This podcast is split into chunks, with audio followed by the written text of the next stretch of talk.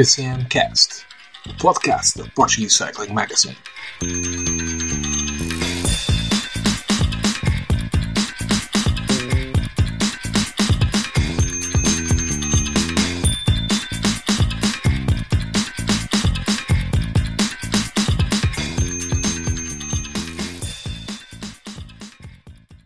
Olá a todos, sejam muito bem-vindos à 22 edição do PCMcast, o podcast da Portuguese Cycling Magazine.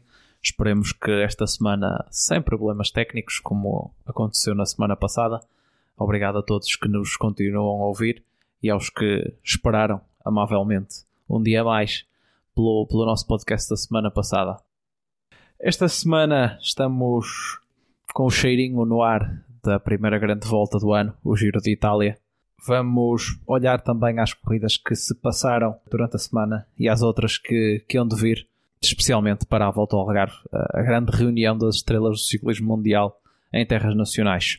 O meu nome é David Gomes, tenho na edição de hoje comigo o Ricardo Gonçalves. Olá, Ricardo. Olá a todos. Também o José Batista está de volta à nossa companhia. Olá, José. Olá, David, e olá a todos que nos ouvem. E também Tiago Ferreira, mais uma vez connosco. Olá, Tiago, seja bem-vindo. Olá a todos, cumprimentos em casa. Vamos avançar então rapidamente para aquela que foi a prova World Tour desta, desta semana, a volta à Romandia, corrida disputada na Suíça, que tal como comentamos na semana passada, a Ineos partia como, como grande favorita e acabou mesmo por uh, concretizar uma dobradinha com Karen Thomas e Richie, e Richie Porte nos dois primeiros lugares do pódio.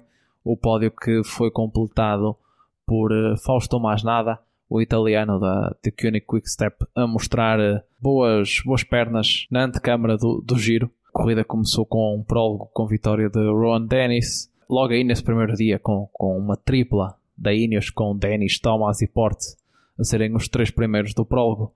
Primeira etapa, Peter Sagan a conseguir a sua segunda vitória da época. A única etapa que coube, que coube aos sprinters.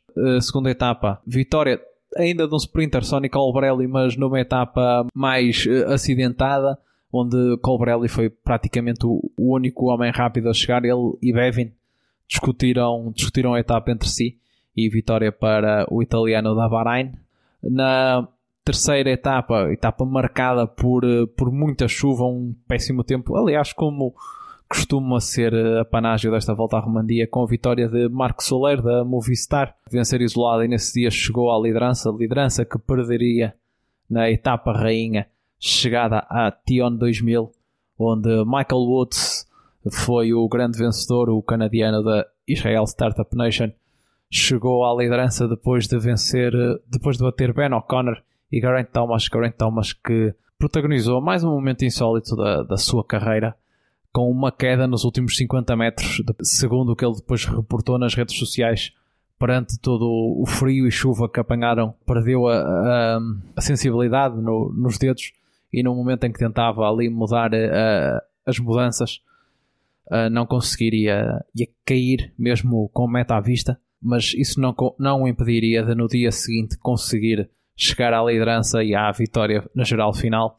O contrarrelógio que foi vencido por Remy Cavagna e que o Grant Thomas conseguiu, como disse, chegar à camisola amarela, seguido de Porte e mais nada, como já tínhamos falado. Soler ficou em quarto e Michael Woods caiu para quinto, a mostrar que realmente o contrarrelógio não é, não é sua especialidade.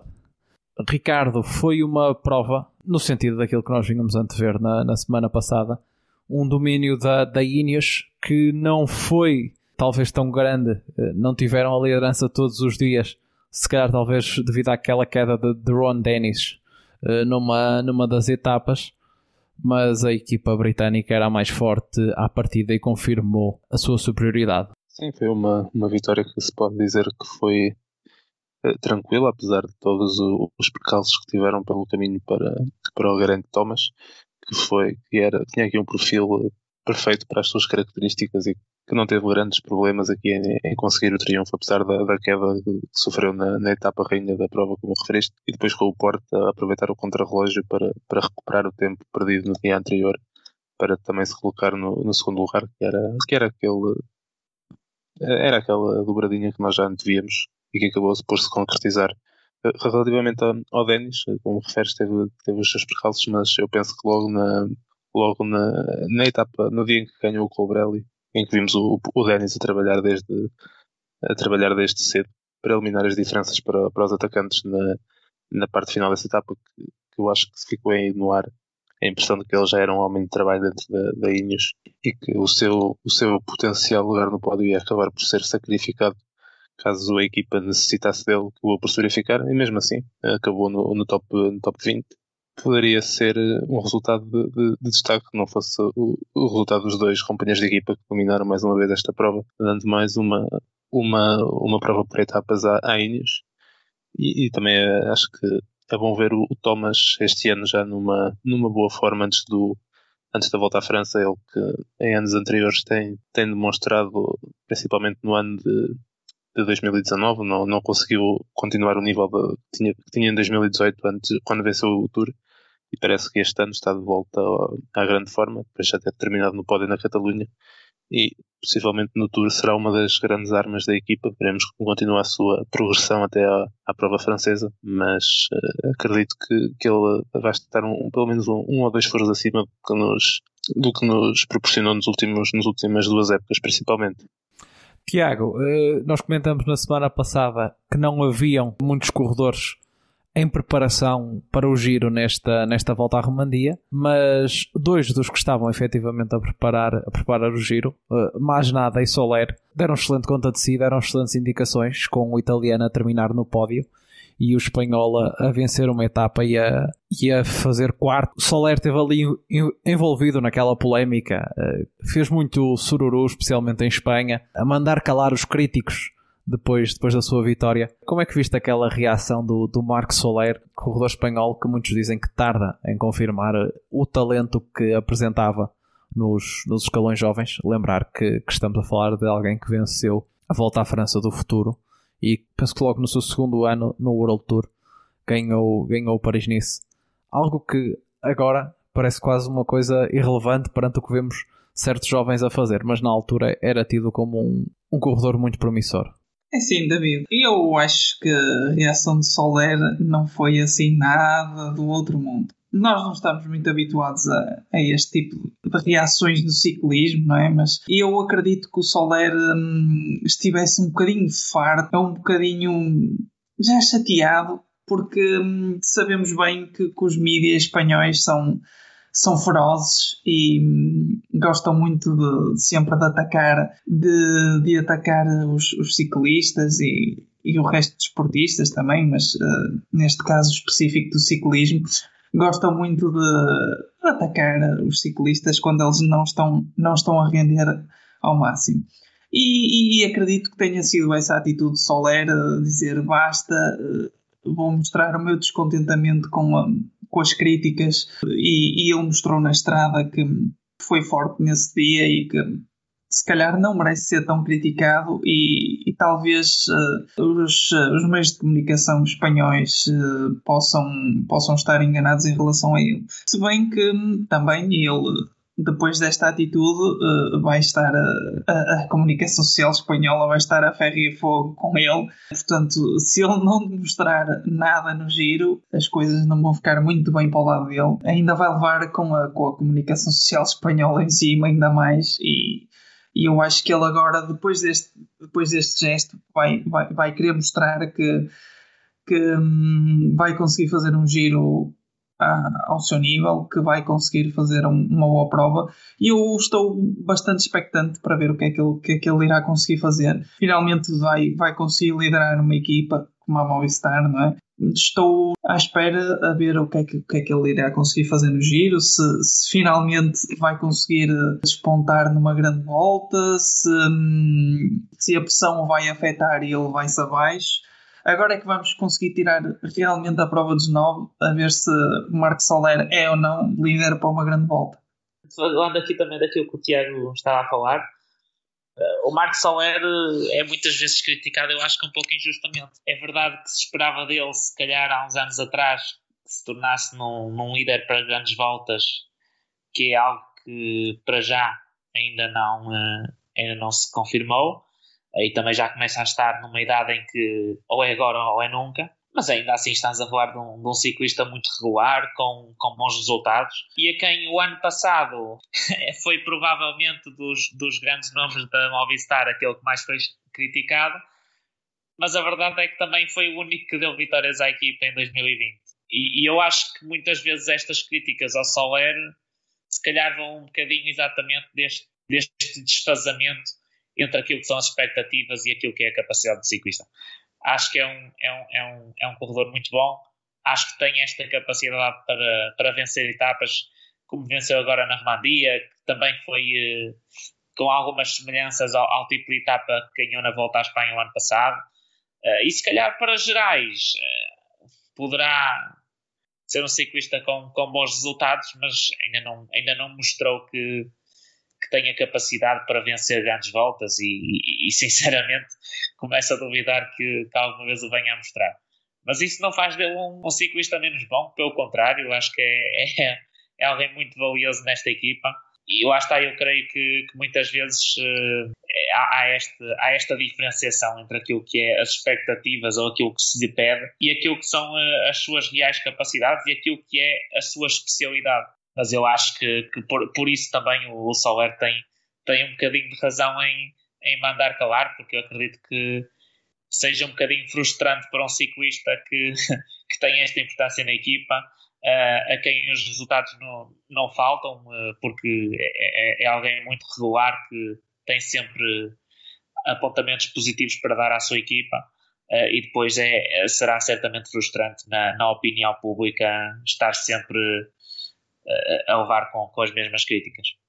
E já agora, aproveitando que estamos aqui a falar da, da volta à Romandia, também aqui fazer só um apontamento quanto ao Filipe Gana, que em ambos os contrarrelógios esteve se calhar um bocadinho abaixo daquilo que se esperava.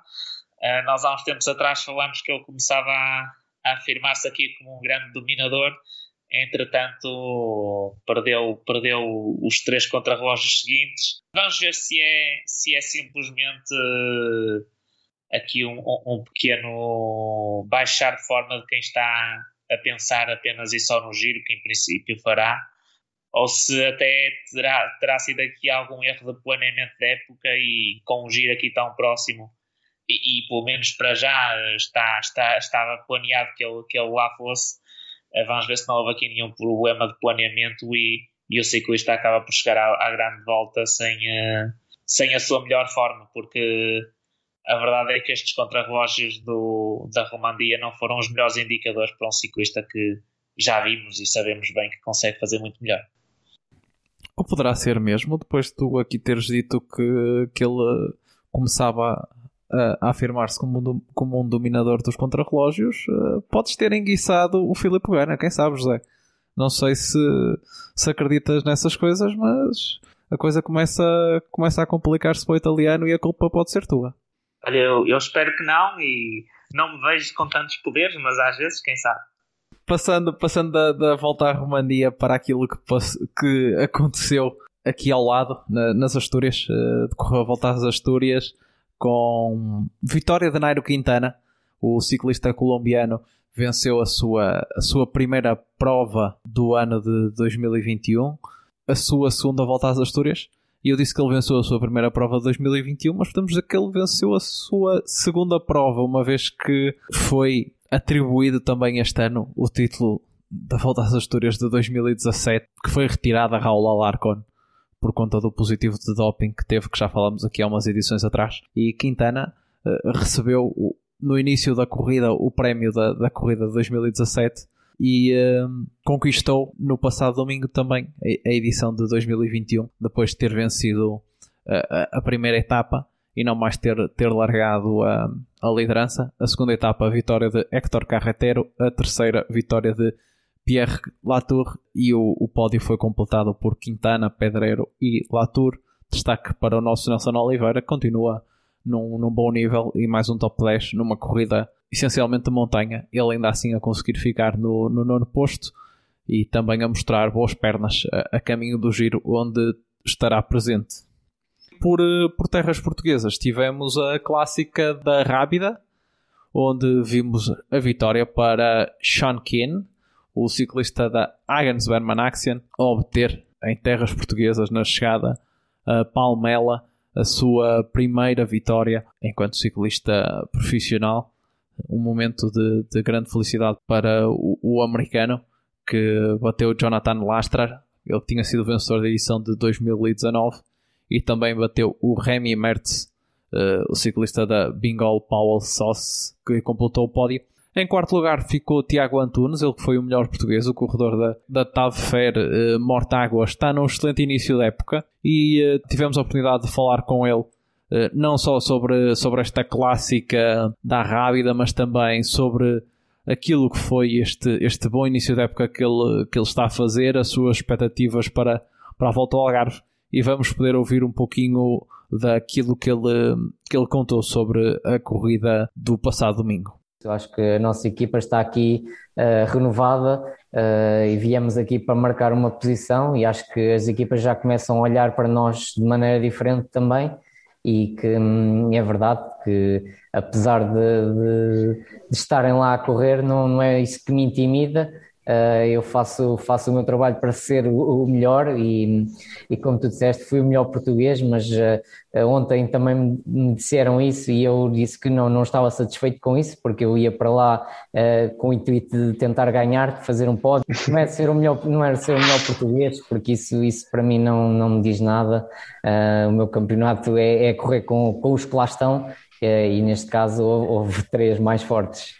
Podemos então ouvir aquilo que, que nos contou o, o Tiago Antunes, o, o, ciclista português, como dissemos, que está, que está num excelente arranque de época. Podem ouvir todas as declarações dele e ler numa entrevista que será publicada na terça-feira, ao final do dia. Uh, não percam, mais uma entrevista exclusiva, desta vez com o Tiago Antunes. No Algarve, continua a parada dos melhores desportistas do mundo. Depois de um fim de semana de Fórmula 1, podemos dizer que a velocidade média vai baixar consideravelmente. Os melhores do mundo continuam por cá e vamos ter eh, a volta ao Algarve em bicicleta. Depois do adiamento da sua data original, a corrida a ter lugar de, a partir de quarta-feira até domingo, num pelotão constituído por, eh, ainda assim, por sete equipas World Tour, a Emirates AG2R, Bora, Hansgrohe, Quick Quickstep, Grupama, FDG, Ineos Grenadiers e a Intermarché, o antigo Aubert, a marcarem presença neste, neste pelotão. Um percurso muito à semelhança daquilo que tem sido nos últimos anos. Primeira etapa entre Lagos e Portimão, onde se espera uma, uma chegada ao sprint. A segunda etapa entre Sagres e o Alto da Foia, também uma, uma subida que tem, que tem marcado as últimas edições da prova e que tem sido decisiva. No ano passado venceu Remco Evan Powell uh, na, na, subida à Foia. Em 2019 venceu Tadej Pogacar. Ou seja, e eles foram os vencedores da, da, da geral final. A mostra que vencer, vencer na Foia é bom sinal para, para a classificação geral final. Terceiro dia vamos ter etapa em linha entre Faro e Tavira, uma, mais uma uma chegada ao sprint esperada. Tavira que em anos normais costuma ter sempre uma grande enchente de público, o que não será o caso neste ano por conta do, das restrições por conta do Covid-19. No quarto dia, contra-relógio na cidade de Lagoa, vão ser 20 km, um, um contra-relógio que pode marcar definitivamente a, a, classificação geral, tendo em conta aquilo que são a que é a dureza das outras, das outras etapas, estes 20 km acabam por uh, ter um, um, uma importância muito grande para, para o desfecho da prova. E no último dia, a chegada, mítica chegada ao Malhão. Uh, começo em Albufeira e final no, no Alto do Malhão. Este ano sem, um, sem a habitual dupla passagem, apenas uma, uma passagem. A subida que costuma marcar uh, o final da, da volta ao Algarve e onde tudo se irá decidir. Ricardo, olhando para, para a start list, não temos aquele poderio de outros anos, normal, quando, a, quando a corrida decorre na sua, nas suas datas normais de, de fevereiro, mas ainda assim, sete equipas World Tour, ainda mais uma, uma boa quantidade de equipas para o Continental. Podemos falar de uma start list com, no que diz respeito à classificação geral, algo limitada, mas ainda assim muitos bons corredores, principalmente para, para as etapas ao sprint. Sim, é uma, é uma start list consideravelmente mais uh, menos forte daquela que estamos habituados na, na data, nas datas originais da volta ao Algarve, mas mesmo assim ainda vamos ter aqui alguns nomes interessantes.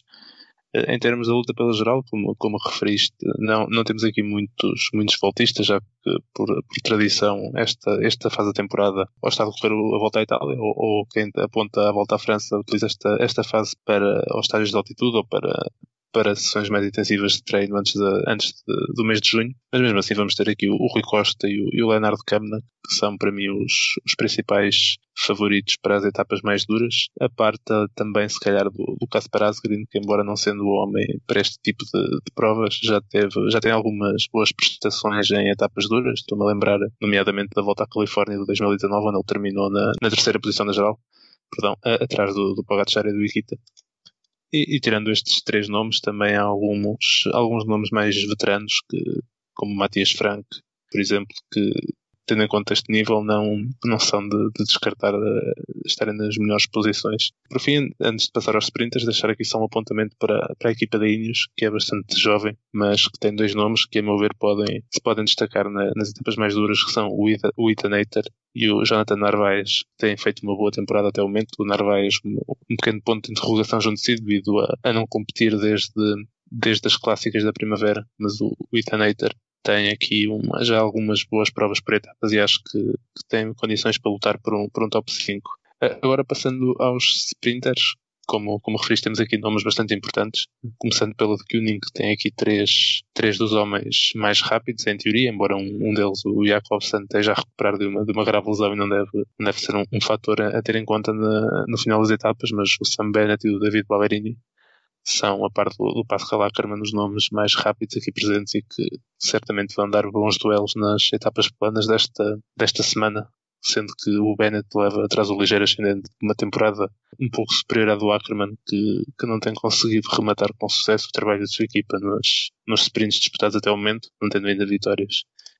E, tirando estes nomes, também há alguns uh, destaques para, para o Marco Sarro, da AG2R, ou para o Danny Van Poppel, da, da Intermarché, que se podem intrometer entre, na disputa pelas, pelas, chegadas, pelas chegadas planas. A parte também do, do Stanislaw que, que vem de umas, de uma boa demonstração na volta à Turquia, onde lutou recorrentemente com, com Cavendish, com o Greipel e com o Philipsen pelas, pelas primeiras posições nas etapas planas.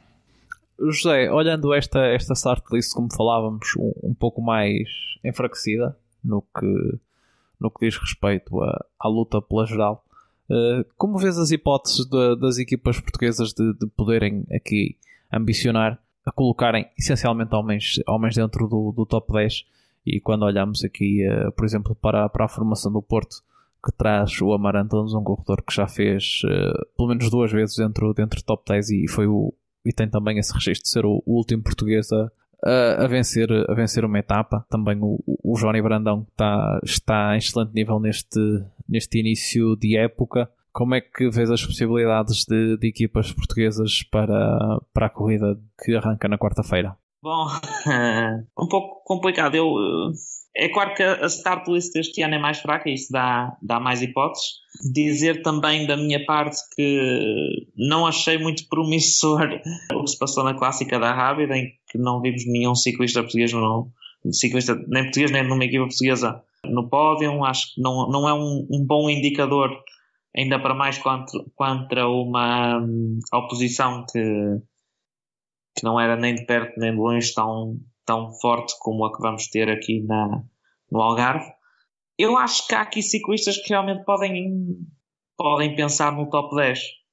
Acho, acho que já falaste, falaste obviamente do Amaro, haverá, haverá, por exemplo, também o, o Frederico Figueiredo, e quem sabe até um ou outro de outras equipas que também se possam tentar intrometer, como o Di Mateus, por exemplo, que até foi dos melhores das equipas portuguesas na, na Rábida. E portanto, eu acho que este ano podemos ter mais portugueses no top 10 e mais ciclistas de equipas portuguesas no top 10 mas sinceramente não vejo grande possibilidade de lutar por, eh, por uma vitória ou assim, exatamente desde logo por o grande problema que é o contrarrelógio. Nós vimos o ano passado, o ano passado um excelente exemplo disso, né? o Amar Antunes que estava, penso que em sexto à partida para o contrarrelógio final e, e, mal se aguentou no, no top 10, o Frederico Figueiredo também partiu num lugar muito bom uh, e depois no contrarrelógio uh, foi horrível.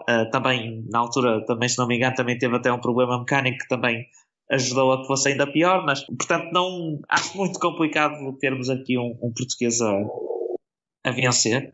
Até haveria aqui um outro nome que se calhar noutros anos poderíamos ter essa, esse sonho, por exemplo, um José Neves com, com a capacidade que apresentou aqui há uns anos atrás, há dois, três anos, se calhar até poderia ser aqui uma surpresa, mas uh, desde que foi para, para Burgos nunca mais conseguiu reproduzir essa qualidade. É, é, é complicado. Eh, também é complicado, lá está, porque depois também para mesmo na luta por etapas passa-se um bocadinho mesmo. Né? Acho que ao sprint não há não há nenhum, uh, nenhum ciclista português uh, que, que, que, vejamos com capacidade para lutar ombro a ombro com os, com os ciclistas que vêm das equipas estrangeiras. Isso não quer dizer, obviamente, não possa, não possa acontecer. Sabemos que ainda para mais nos sprints, às vezes acontecem uh, coisas estranhas, seja por, por cortes, seja por, por quedas. pode acontecer, mas é, é difícil. Portanto, eu acho que as equipas portuguesas terão que fazer um bocadinho eh, como sempre, que é aquela que já tem sido a estratégia em, em, em voltas ao Algarve anteriores, que é andar em fugas, tentar eh, ganhar uma camisola e depois as equipas que têm homens para isso tentar um, colocar um homem no top 10. Mais do que isso será difícil. Acho que talvez, eh, está, acho que o Frederico e o Amaro, especialmente estes dois, são homens que, se estiverem em boa forma, podem lutar pela vitória numa das etapas mais duras.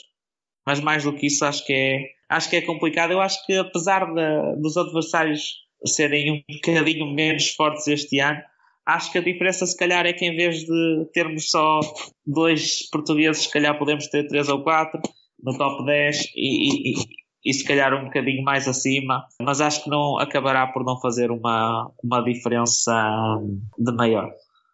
Queria só deixar aqui uns nomes uh, menos conhecidos ou, ou alguns nomes que não, não foram ditos uh, que eu acho que poderão fazer uh, uma, uma boa volta ao Algarve. Por exemplo, acho que o, o recente vencedor da, da volta à Turquia, o José Manuel Dias, acho que poderá ser um dos, um dos fortes candidatos a, a fazer um top 5 na. Uh, top 5 talvez não, porque ele não é tão forte no contrarrelógio, mas acho que vai ser um dos homens das equipas estrangeiras que vai andar bem. Relativamente aos, uh, aos sprints, uh, que também não foram referidos, por exemplo, o Iona Berasturi da Caja Rural também acho que poderá ter, poderá ter um, uma palavra a dizer, não, não que consiga ganhar uma etapa, que, que vejo bastante difícil uh, conseguir ganhar uma etapa Sam Bennett ou Pascal Ackermann, mas acho que vai estar na luta. E, e também aqui nos sprints, um, eh, um nome que, que, poderá dar que falar no futuro, que, que é o Francisco Galvan da, da, da Kern Pharma. Acho que poderá ser também um, um dos uh, sprinters espanhóis de futuro e que um, poderá dar nas vistas aqui, poderá fazer alguns top 10 na, na volta ao Algarve. Também convém referir que hum, na Ineos o Ricardo não falou, mas eu estou bastante expectante para ver o que é que vai fazer o Carlos Rodrigues. Eu acho que ele, esta temporada, já, já está a fazer alguns resultados uh, minimamente aceitáveis, com qualidade. Tenho aqui na volta ao Algarve também uma oportunidade para, para, para, demonstrar o seu talento. Como é referir que o Carlos Rodrigues ainda só tem 20 anos, é uma das promessas do, do ciclismo espanhol que ainda, ainda está a aprender e acho que a Ineos não, não, não, não está a meter muita pressão nele ainda, ele está a crescer aos poucos. Será também um nome que eu vou estar bastante atento durante, durante o decurso da volta ao Algarve. E por fim, outro nome que eu gostava de referir era o, o Dani Navarro, subejamente conhecido, já com os seus 37 eh, anos, 38 em julho. Está a ganhar uma nova vida na Burgos. Veio de fazer um top 15 na, na, na, nas Astúrias, eh, está em crescente forma e estou expectante para ver o que é que ele poderá fazer nas etapas da Foia e do Manhã. Sobre a volta ao Algarve, aproveitar também para resgatar aquelas que foram algumas das declarações do Tiago Antunes sobre, sobre a prova na, na nossa entrevista. Ele falou não só das ambições da sua equipa, da Top Fair Mortágua, mas também daqueles que são os principais candidatos à discussão da corrida e quais são as suas ambições para a Algarvia que agora começa. Eu acho que este ano o facto de, de, ser numa data diferente, nós chegamos aqui com, com mais, mais quilómetros de treino, mais dias de competição, uh, isso muda um pouco as coisas. Uh, também o, o plantel que, que, se apresenta, o pelotão que, que se vai apresentar, uh, acho que é um pouco mais acessível no que toca especialmente à discussão da geral. é para isso que eu vou tentar apontar, estar num, fazer um bom lugar na geral e acho que hum, se conseguisse fazer um lugar nos 10 primeiros, 15 primeiros, seria muito, muito bom. Dentro da geral, eu vejo, vejo um grande nome, uh, o Leonardo Câmara, da Bora, se, se vier com ideias de discutir, penso que é um corredor que tem um contrarrelógio espetacular e defende-se muito bem na montanha, acho que esse é o principal candidato. O Rui Costa também vimos que ele está em grande forma agora na, no Tour da Romandia. Um, dentro do pelotão português, o Johnny Brandão acho que é, vai ser a aposta do Porto, assim como o Amar Antunes. Por isso, um, acho que esses serão os principais, os principais corredores a discutir a geral. E é claro que vêm as equipas, as equipas para-continentais, a Caja Rural, a Euskadi, um, Burgos, esses corredores são sempre muito combativos. A gente nunca, nunca se pode uh, deixar. Uh, deixar de descuidar, porque são corredores que, que, lutam muito até ao fim, têm sempre essa mentalidade de, de, que estão numa corrida para dar nas vistas e acho que esses, também é preciso ter em conta essas, essas equipas. Volta ao Algarve está, está à vista e na, e na próxima semana estamos eh, aqui para, para analisá-la, de, de, realçar que o que felizmente já vem, já vem sendo uma, uma constante, a Volta ao Algarve terá transmissão televisiva com, com transmissão quer na Eurosport, quer na, na CMTV. A última hora e meia de corrida, uh, em geral, será, será transmitida, que é sempre positivo, positivo conseguirmos, conseguirmos ver uh, aquela que é a maior parada de estrelas do, do ciclismo no nosso país. No nosso país também uh, houve ciclismo fora da estrada, na Taça de Portugal de XCO, onde curiosamente se repetiram os vencedores da, da primeira da primeira, da primeira prova, nesta, nesta segunda esta segunda prova da, da Taça de Portugal, desta vez em Lousada. Mário Costa venceu entre os homens, Raquel Queiroz uh, venceu entre, entre as senhoras nos escalões jovens, João Cruz venceu nos júniores e uh, a Mariana Líbano venceu uh, nos júniores femininos, ou seja, reforçam ainda mais a, a sua liderança da Taça de Portugal, estes, estes quatro nomes. E vamos passar uh, às notícias da semana. E Ricardo, falando em, uh, em BTT e em XCO, eh, está aí a, a, taça do mundo. Sim, começa já neste, neste próximo fim de semana com a taça do mundo da edição de 2021, com a, com a etapa de Albstadt na Alemanha. Depois desta etapa temos, temos logo na semana seguinte a segunda etapa é na República Checa, mas para esta primeira semana as provas começam na sexta-feira às 4h20, a prova, a prova de a prova mais curta que, que, define, que define a ordem de, partida para as provas de domingo. No sábado temos as provas de sub-23 e de júniores, que não, que não terão transmissão em direto. E no domingo temos a, a, prova feminina pelas 10 da manhã e a prova masculina pela 1 e 1 quarto. Todas estas provas têm transmissão na, na Red Bull TV, a, a plataforma que transmite estas provas, e estamos preparados para mais uma, uma grande edição de, desta Taça do Mundo este ano, que tem o, o aditivo de, irmos ter uma luta que já vimos na estrada em algumas provas este ano e no, e no ciclocross também, entre o Tom Pitcock, que está em, em excelente forma, já com, competiu pela primeira vez no BTT este ano, no último domingo, na Suíça, dando um, um recital à concorrência, vencendo com, com quase 3 minutos de, de, vantagem para o segundo classificado, entre o, entre o Pitcock e o, e o Vanderpool, que regressa aqui à competição depois da, da volta a Flandres. Para além destes nomes, temos já os, os tradicionais uh, participantes nestas provas, como, como o Nino Schurter, como o campeão do mundo Jordan Sarru e o, e Matias Flukiger, que também tem estado em grande forma na, nesta, nesta pré-época, que certamente vão dar um, um grande espetáculo nesta prova, que tem a, a particularidade de ser uma, uma prova para, para trepadores com, com duas longas subidas que, que certamente farão a diferença. No lado feminino também há uma expectativa de, de haver um, um, duelo muito equilibrado entre, entre as principais competidoras que, que misturam uh, um, a experiência da, da Pauline Ferrand-Prévot e da, da, da Yolanda Neve com a, com a juventude de alguns nomes que têm aparecido nos últimos anos, como a Luana Lecombe e, e a Mona Mitterwalner, uma sub-23 de primeiro ano que tem estado em grande forma esta época e que certamente vão dar um duelo muito equilibrado. Em termos portugueses, tem, vamos ter os nossos principais representantes no estrangeiro, a Costa irá participar e a Ana Santos também, por isso esperemos por, por bons resultados. Uh, já tu, Tiago, qual é, qual é a tua notícia desta semana?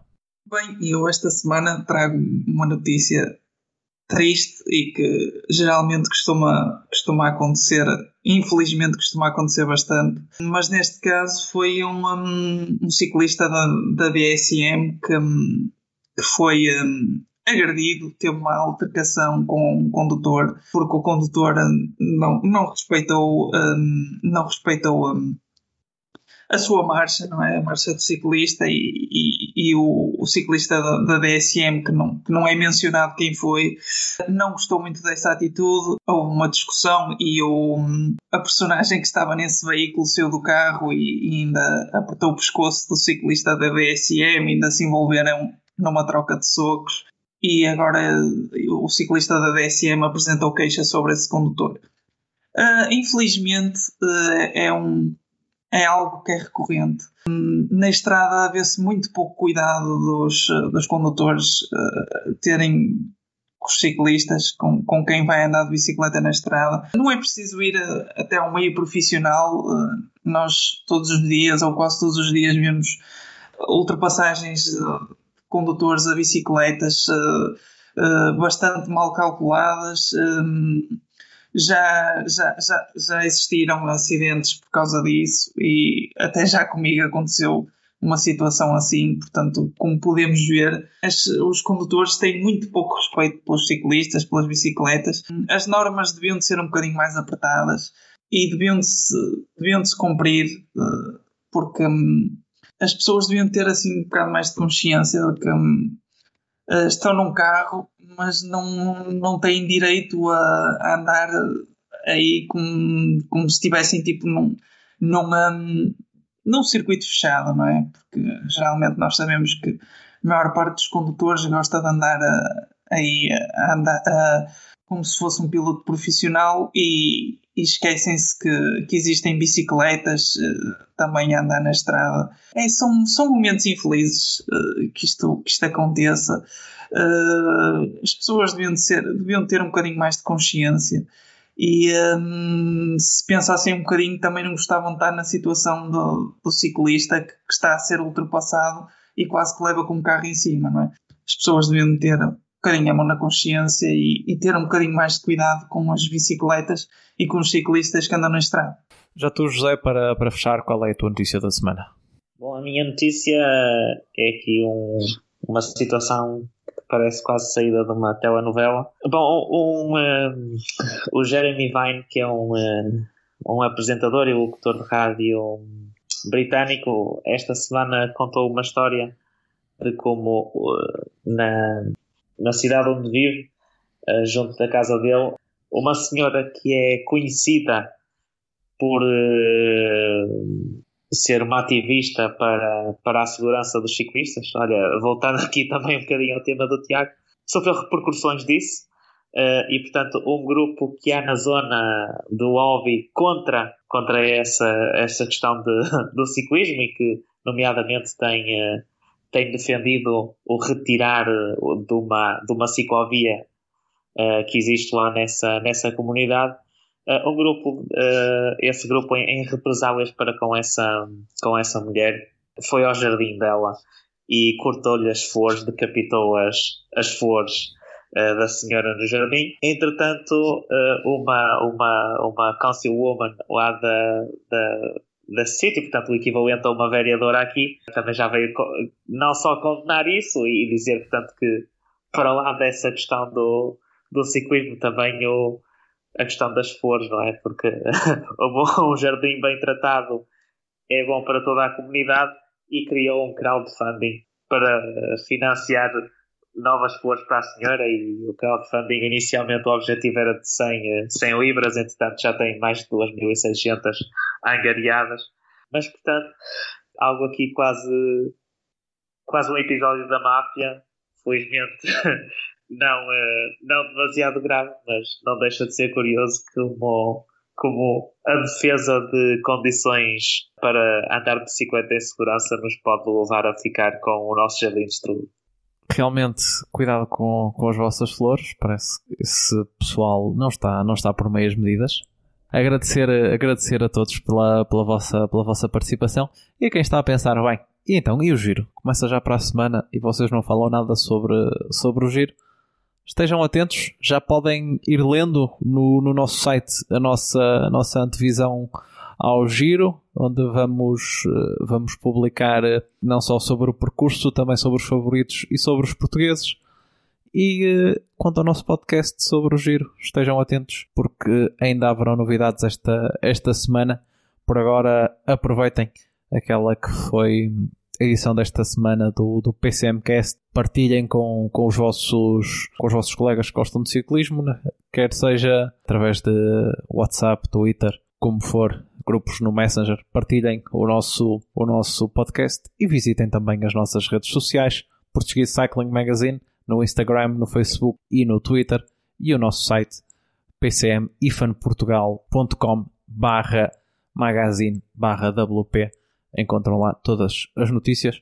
Como, como já falámos, para além da divisão do giro, vamos ter a entrevista com, com o Tiago Antunes. Agradecer a todos uma vez mais e até à próxima semana com mais uma edição do PCMcast, o podcast da Portuguese Cycling Magazine.